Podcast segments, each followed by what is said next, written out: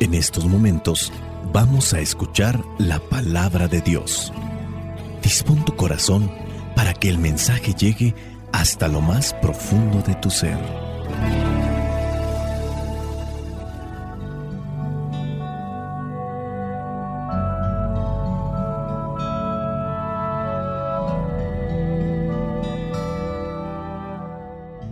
El Evangelio que la iglesia nos presenta para el día de hoy corresponde a Lucas capítulo 19, versículos del 41 al 44.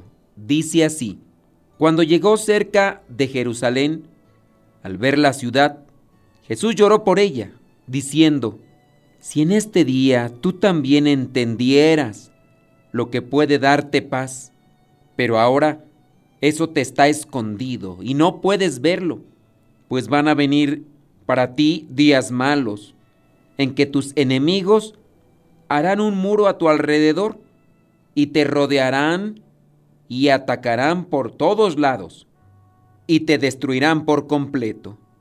Matarán a los habitantes y no dejarán en ti ni una piedra sobre otra, porque no reconociste el momento en que Dios vino a visitarte.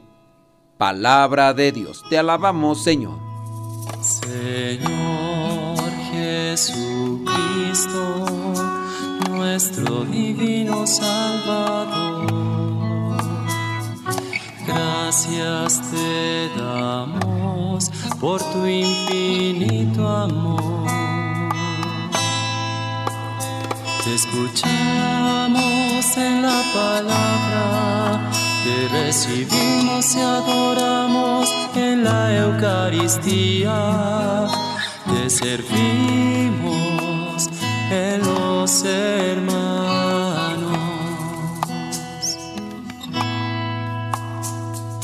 Que seamos misioneros como lo quieres tú enseñando a los hombres el fuego de tu amor. En algunos pasajes del Evangelio se presenta que Jesús lloró. Jesús, verdadero Dios, verdadero hombre. Hoy el Evangelio nos presenta que estaba cerca de Jerusalén y al ver la ciudad, Jesús lloró por ella. También Jesús lloró por su amigo Lázaro, pero aquí llora por la ciudad no por la ciudad como tal material, sino por el pueblo, por aquella gente. Si en este día tú también entendieras lo que puede darte paz, como el corazón afligido de una mamá que se siente triste porque su hijo no entiende o porque el esposo no entiende. Jesús como enviado por el Padre, también como buen judío, ama a Jerusalén y llora por ella al predecir su destrucción y no es tanto que quiera que se destruya nada más por un capricho o por un arrebato de enojo. Cuando la persona se desvía o cuando el pueblo se desvía, desobedece a Dios, no cumple los mandamientos, no se apega a cumplir las reglas, hay consecuencias. No te cuidas, no obedeces, no haces caso, vendrán consecuencias. Y es lo que está aquí sucediendo. No manejes ese automóvil sin frenos. No manejes borracho. No consumas esas sustancias. Te van a hacer daño. Se puede predecir una destrucción.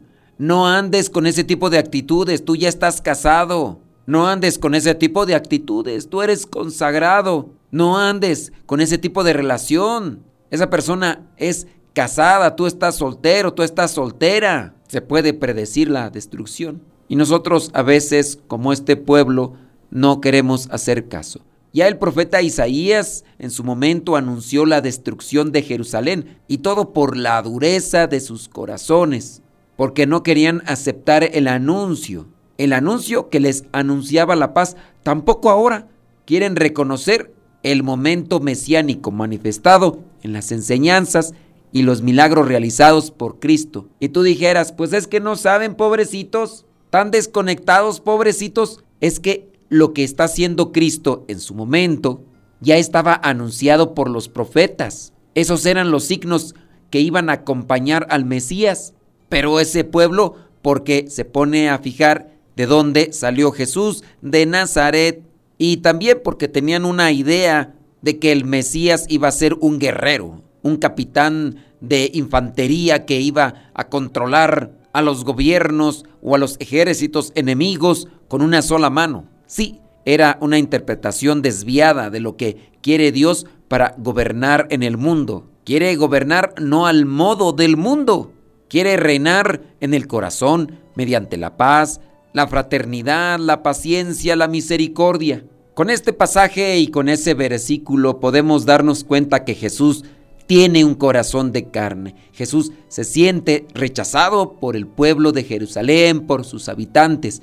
Lo siente por él, porque tiene un corazón sensible que sufre y llora cuando es rechazado y lo siente, sobre todo por aquellos que le rechazan.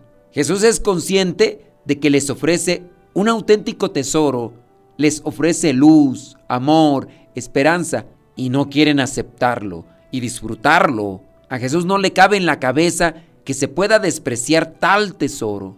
Pero la postura de aquel pueblo no es tan lejana a la que muchas personas mantienen todavía en nuestra actualidad con respecto al mensaje de Cristo. Y espérame tantito, dijeras tú, pues son personas de otra creencia, de otro credo, de otra religión. Y pues fíjate que no, son personas que se identifican en ocasiones como cristianos, pero que están viviendo al modo contrario de la enseñanza de Cristo. Eso es lo contradictorio.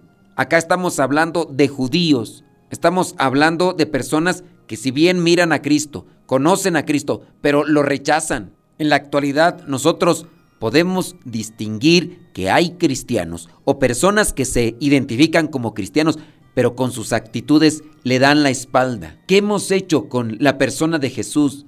y todo lo que Él ha venido a ofrecernos en medio de nuestros fallos. Nosotros queremos seguir a Jesús, pero a veces lo queremos seguir más bien a un modo personal, a un modo, si quieres, egoísta, a un modo acomodado, a un modo a nuestra conveniencia. Buscamos muchas veces un Dios a nuestras medidas, es decir, que lo vamos confeccionando conforme a nuestros gustos, nuestros deseos y nuestros caprichos. Muchas veces a mí me llegan mensajes de situaciones familiares donde las personas se cuestionan de qué es lo que está pasando, por qué fulano, fulana no están cambiando, por qué lejos de hacer lo bueno, el bien, por qué se empecinan o se obsesionan por hacer lo malo, lo equivocado. Todavía hace poco rizábamos el mensaje de una persona que decía, ¿será que estoy fallando en mi oración porque mi esposo no cambia? Otra persona decía, ¿o será que no estoy haciendo bien la oración porque yo rezo, oro mucho al Señor por mi hija? y no hace caso? ¿Por qué no entiende mi hijo y deja esos vicios que tanto perjudican su organismo? ¿Que no mira lo que le ha pasado a otros jóvenes? que no se da cuenta de qué manera se han afectado tantas personas con ese tipo de vida, con esa actitud. Y hay personas que ante este tipo de desesperación no se dan cuenta que no están haciendo bien su oración. Porque el hecho de que uno mismo esté haciendo bien oración, uno debe de recoger como fruto la esperanza, la fe y la paciencia. Pero si las personas están haciendo oración y se desesperan porque el otro no cambia, se impacientan porque la otra no cambia, entonces no están haciendo bien la oración. Es que yo quiero que la otra persona cambie y tú por qué no has cambiado? ¿Por qué no has dejado tu actitud desesperada, impaciente? ¿Por qué lejos de actuar con caridad te comportas de manera agresiva, intolerante? Y es que hay personas que están muy confiadas de que lo que están haciendo es lo perfecto y lo correcto, pero al paso del tiempo pueden descubrir que no. Porque si en nosotros mismos falla la oración, ahora, otra cosa, solamente como para cerrar este tipo de situación, Dios no va a obligar, no se va a imponer sobre la vida de otros. No es que tú hagas una oración, que hagas una plegaria y que Dios vaya a entrar en la vida de manera irrespetuosa, abrumadora, intransigente y le va a decir, ¿sabes qué? Como tu mamá, como tu esposa me dijo que tienes que convertirte, pues aunque tú no quieras, te voy a convertir. Dios no es así. Dios nos dio libre albedrío, nos dio libertad. Y quizá para los que no tienen fe, para los que todavía no conocen algunas cosas de Dios, porque a Dios no lo podemos conocer plenamente, van a decir, entonces si mi oración no cambia a la otra persona, entonces ¿para qué rezo? Entonces, si mi oración no va a hacer que la otra persona cambie, entonces ¿para qué rezo? Pues tú vas a rezar para que tú tengas fe, tú tengas esperanza, tú tengas luz, tú tengas sabiduría y que cuando la otra persona se te presente en modo blandito, tú actúes con caridad, con sabiduría y puedas darle las palabras que se necesitan para que la otra persona cambie. Para eso necesitas hacer oración. El que va a participar en una competencia atlética, se está preparando, se está preparando y puede ser que al final no participe en la competencia porque no alcanzó los puntos, porque no alcanzó el grado que se necesitaba para entrar en competencia. Y no por eso va a decir, ah, pues ya no voy a hacer ejercicio, ya no voy a realizar este tipo de actividades. Total, ya no quede. La persona que es coherente, que es madura, dirá, en esta ocasión quizá ya no pude participar, pero voy a seguir entrenándome y preparándome. La oración que nos prepare, que nos ilumine y que cuando nos toque hablar, cuando venga aquel que necesita la conversión, tú tengas lo que esté necesitando el corazón o el alma de aquella persona. Si es que busca el cambio, que tú lo tengas. Porque si no lo tienes, vas a venir corriendo a preguntarme, ¿qué le digo? ¿Qué hago? ¿Cómo me comporto? Pues desperdiciaste tiempo. Muchas cosas se pudieran evitar. Causa y efecto, causa y efecto. Este pueblo, esta gente de Jerusalén no entendió, a pesar de que Jesús les mostró, les dijo, les enseñó y no entendió. Jesús lloró por lo necios, por lo tercos, por lo duros de corazón que eran estas personas. Unos poquitos son los que vieron y entendieron. Y fue el mismo Jesús que se presentó, pero allá cada quien, mientras tú no te pierdas, mientras tú no te salgas del camino trazado por Dios, podrás ayudar a otras personas. Entendamos el mensaje que la palabra de Dios hoy nos presenta para que no nos cerremos a la palabra, para que escuchemos el mensaje y para que a su vez podamos ayudar a aquellos que en algún momento podrían necesitar de nuestra ayuda. Espíritu Santo, fuente de luz, ilumínanos. Espíritu Santo, fuente de luz, llénanos de tu amor. La bendición de Dios Todopoderoso, Padre, Hijo y Espíritu Santo, descienda sobre cada uno de ustedes y les acompañe siempre. Soy el Padre Modesto Lule de los misioneros servidores de la palabra. Vayamos a vivir el Evangelio.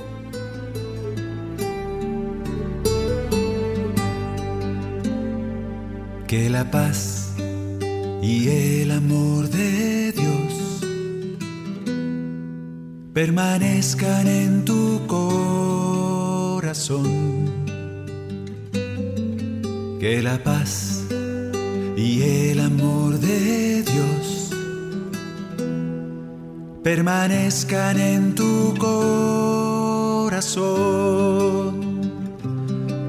Que la paz y el amor de Dios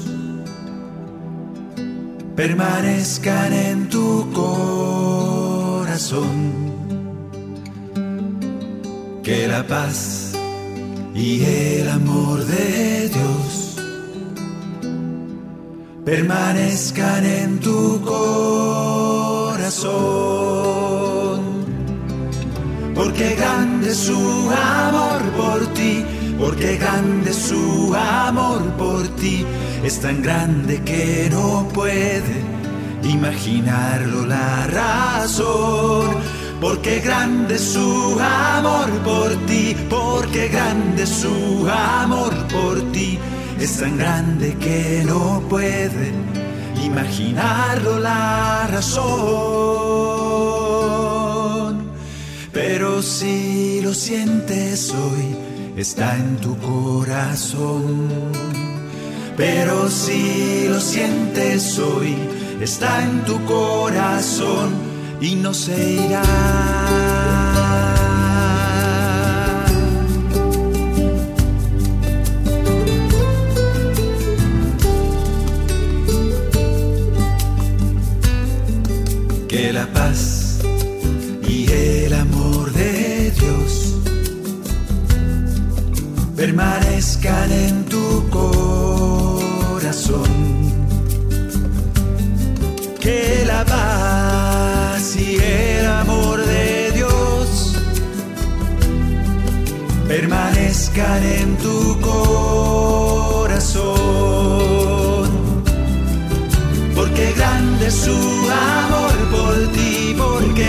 Grande su amor por ti. Es tan grande que no puede imaginarlo la razón. Porque grande es su amor por ti, porque grande es su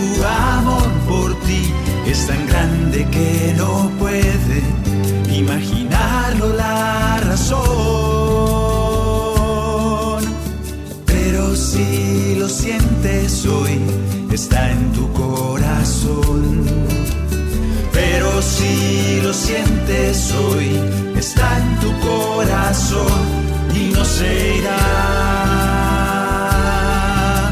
Está en tu corazón y no se irá. Está en tu corazón y no se irá.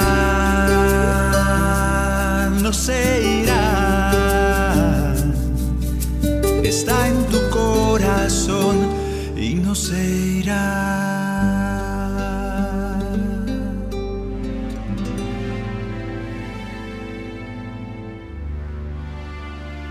La verdadera paz. Había una vez un rey que ofreció un gran premio a aquel artista que pudiera captar en una pintura la paz perfecta. Muchos artistas intentaron. El rey observó y admiró todas las pinturas, pero solamente hubo dos que a él realmente le gustaron y tuvo que escoger entre ellas. La primera era un lago muy tranquilo. Este lago era un espejo perfecto donde se reflejaban unas plácidas montañas que lo rodeaban. Sobre estas se encontraba un cielo muy azul con tenues nubes blancas. Todos los que miraron esta pintura pensaron que ésta reflejaba la paz perfecta. La segunda pintura también tenía montañas, pero estas eran escabrosas y descubiertas. Sobre ellas había un cielo furioso, del cual caía un impetuoso aguacero con rayos y truenos. Montaña abajo parecía retumbar un espumoso torrente de agua. Todo esto no revelaba para nada lo pacífico. Pero cuando el rey observó cuidadosamente, él miró tras la cascada un delicado arbusto creciendo en una grieta de la roca. En este arbusto se encontraba un nido. Allí, en medio del rugir de la violenta caída del agua, estaba sentado plácidamente un pajarito en el medio de su nido. Paz perfecta. El rey escogió la segunda. ¿Sabes por qué? Porque, explicaba el rey, paz no significa estar en un lugar sin ruidos, sin problemas, sin trabajo duro o sin dolor. Paz significa que a pesar de estar en medio de todas estas cosas, permanezcamos calmados dentro de nuestro corazón. Este es el verdadero significado de la paz.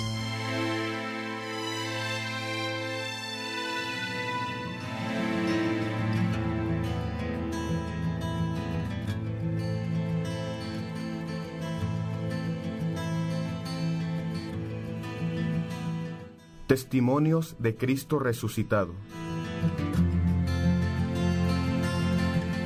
Dios ha traído la paz a nuestro matrimonio. Somos Roberto Zamora y Guadalupe García. Tenemos por gracia de Dios 25 años de casados y tres hijas que Él nos ha prestado. Durante cuatro años llevamos un noviazgo muy bello, aunque a muy corta edad. La misma inmadurez nos llevó a cometer un error. Me embaracé a los 15 años por amor a mi esposo. sí, pero también influenciada por la desintegración familiar que se vivía en mi hogar. Nos vimos así forzados a casarnos y pensamos que la vida matrimonial iba a ser de color de rosa. Pero muy pronto, por nuestra corta edad y falta de orientación al casarnos, comenzaron los problemas. Al principio no teníamos ni dónde vivir, pues mi madre no quiso que viviéramos con ella, así que tuvimos que rentar un cuartito. Pasada la etapa de enamoramiento y sin plena conciencia de la responsabilidad tan grande que es la vida matrimonial, vivimos ya en la realidad. Roberto, mi esposo, empezó a tomar y eso provocaba que no hubiera dinero ni para comer. Después vinieron las otras hijas. Él continuó tomando y luego comenzó a golpearme, a insultarme, a faltarme al respeto. Se creó así una vida de infierno entre nosotros. En nuestro matrimonio comenzó a faltar la comunicación y a generarse la violencia intrafamiliar. Lamentablemente, mis hijas crecieron en este ambiente, envenenado por una falta de calidad de nuestra vida. Mi esposo llegó al grado de robar para poder salir adelante. Pasado el tiempo, nuestras hijas crecieron era de esperarse que tuvieran también sus dificultades, pues nosotros nunca estuvimos preparados para educarlas en los valores del Evangelio. Con nuestros problemas las perjudicamos seriamente. Por la forma de beber de mi esposo, se contrajeron deudas que cada vez eran más difícil de pagar. Incluso nos embargaron los muebles por no saldar los pagos. Mi esposo estuvo siete meses en prisión y la familia se vio desamparada. Todo ese tiempo estuve en desesperación y se hizo presente el desánimo, la depresión y la falta de ganas de vivir. Mis hijas recibían mi desprecio, golpes e insultos.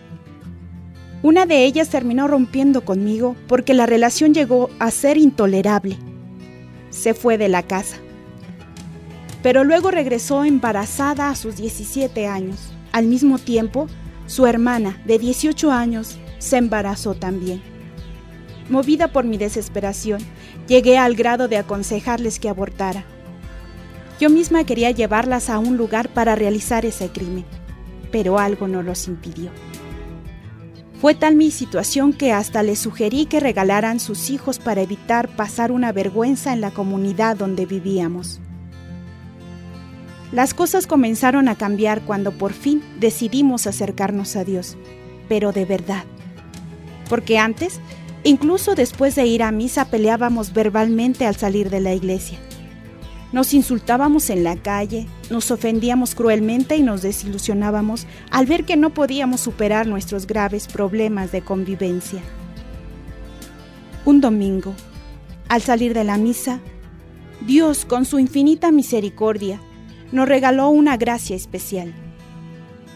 Al retirarnos por la sacristía, nos alcanzó un matrimonio. Este nos vio y quería invitarnos a una dinámica matrimonial, y dijimos que lo íbamos a pensar. Nos llamó la atención su insistencia. Incluso fueron hasta nuestro domicilio con la invitación escrita y firmada por un sacerdote. Luego, en las noches, el señor se trasladaba en su bicicleta para saber la respuesta. Un día yo acepté por compromiso y mi esposo, aunque estaba indeciso, fue a ver qué pasaba. Lo irónico es que ni siquiera nos dirigíamos la palabra. Ahora sabemos que ese es un gran error que cometen muchos matrimonios. Ante su incapacidad de comunicarse se derrotan y dejan de hablarse. Asistimos por fin a esa dinámica y en el momento de pedirnos perdón, después de haber revisado y reflexionado seis temas basados en la palabra de Dios, nuestra vida dio un giro impresionante. Nos abrazamos y vivimos algo nunca experimentado. Por ese motivo, al día siguiente acudimos con la convicción de que Dios nos amaba y nos regalaba otra oportunidad. Ese día se reflexionó sobre el tema de los hijos en la familia y solo entonces nos dimos cuenta de nuestras limitaciones y errores como esposos y padres. A los 15 días de haber tomado la dinámica y salir de ella renovados y motivados, asistimos al Centro Católico de Evangelización de los Misioneros Servidores de la Palabra en Morelia. Allí vivimos un retiro bíblico de evangelización, pues crecía nuestro deseo de conocer más y más a Dios. Nos sorprendió la juventud y sabiduría de los misioneros.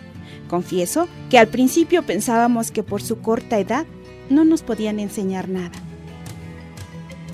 Por primera vez deseábamos llevar una vida completamente diferente. A partir de entonces leemos la Biblia y la meditamos, visitamos a los enfermos, hacemos oración en pareja. También asistimos a la dinámica a impartir el tema de la madurez de la persona. Nuestra vida ha dado un giro significativo e inesperado. Hasta nos sentimos raros si un fin de semana no tenemos actividad evangelizadora pero nos da un cierto miedo de perder a Dios, porque no queremos que tanta paz y alegría sea solo un sueño. Ya hicimos cambios notorios en nuestra casa. Cambiamos los muebles, la remodelamos y la pintamos. Queremos que el cambio se note en todo nuestro entorno y sentirlo cada día. Nuestra casa es más acogedora y nos da gusto estar en ella. Hemos intentado reparar el daño causado a nuestras hijas y mi esposo y yo les ayudamos a sacar adelante al niño y a la niña que ellas tuvieron. Mi casa se siente cálida y con un ambiente que se respira paz. Por todo ello, damos gracias a Dios que es autor de tanta bondad. Asistimos este año al encuentro de los 15.000 padres de familia en el Centro Nacional de Reconciliación. Fue una experiencia maravillosa porque los temas tratados del matrimonio fortalecen nuestro proceso de superación. Damos gloria a Dios, que se compadeció de la vida que llevábamos y dispuso todos los medios para darnos su paz. Hoy estamos pendientes también de la revista Inquietud Nueva. Ya compramos nuestra Biblia misionera, rezamos el Rosario Bíblico meditado y queremos seguir asistiendo a los retiros para capacitarnos con los misioneros servidores de la palabra. Por gracia de Dios, el carisma de esta comunidad que trabaja por los laicos nos ha venido como anillo al dedo. Dios, que derrama tantas bendiciones en nuestro matrimonio, es el autor de tanta bondad.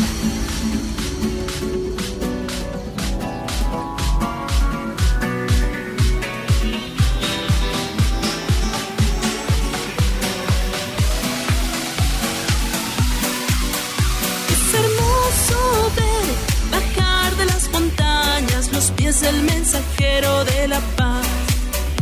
Es hermoso ver bajar de las montañas los pies del mensajero de la paz. El Señor envió a sus discípulos, los mandó de dos en dos. Es hermoso ver bajar de las montañas los pies del mensajero de la paz. Es hermoso pies del mensajero de la paz. Los mandó a las ciudades y lugares donde iba a ir. Es hermoso ver bajar de las montañas los pies del mensajero de la paz. Es hermoso ver bajar de las montañas los pies del mensajero de la paz. La cosecha es abundante, les dijo el Señor al partir.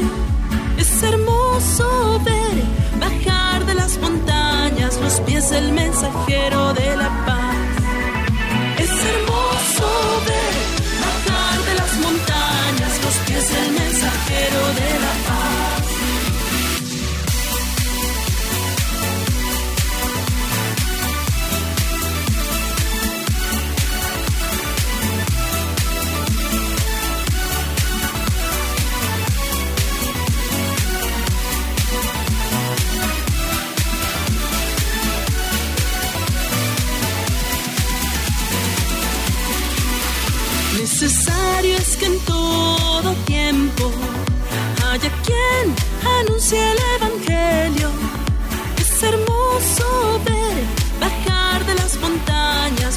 Del mensajero de la paz. Es hermoso ver bajar de las montañas los pies del mensajero de la paz. Es por eso que elegí a los servidores para que vayan a evangelizar. Es hermoso ver bajar de las montañas los pies del mensajero de la paz. Es hermoso ver montañas los pies del mensajero de la paz. Al llevar el pan de la palabra, nueva vida empieza a brotar. Es hermoso ver bajar de las montañas los pies del mensajero de la paz. Es hermoso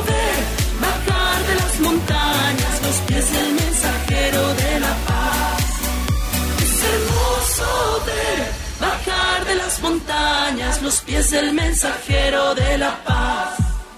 Es hermoso ver bajar de las montañas, los pies del mensajero de la paz. Es hermoso ver bajar de las montañas, los pies del mensajero de la paz.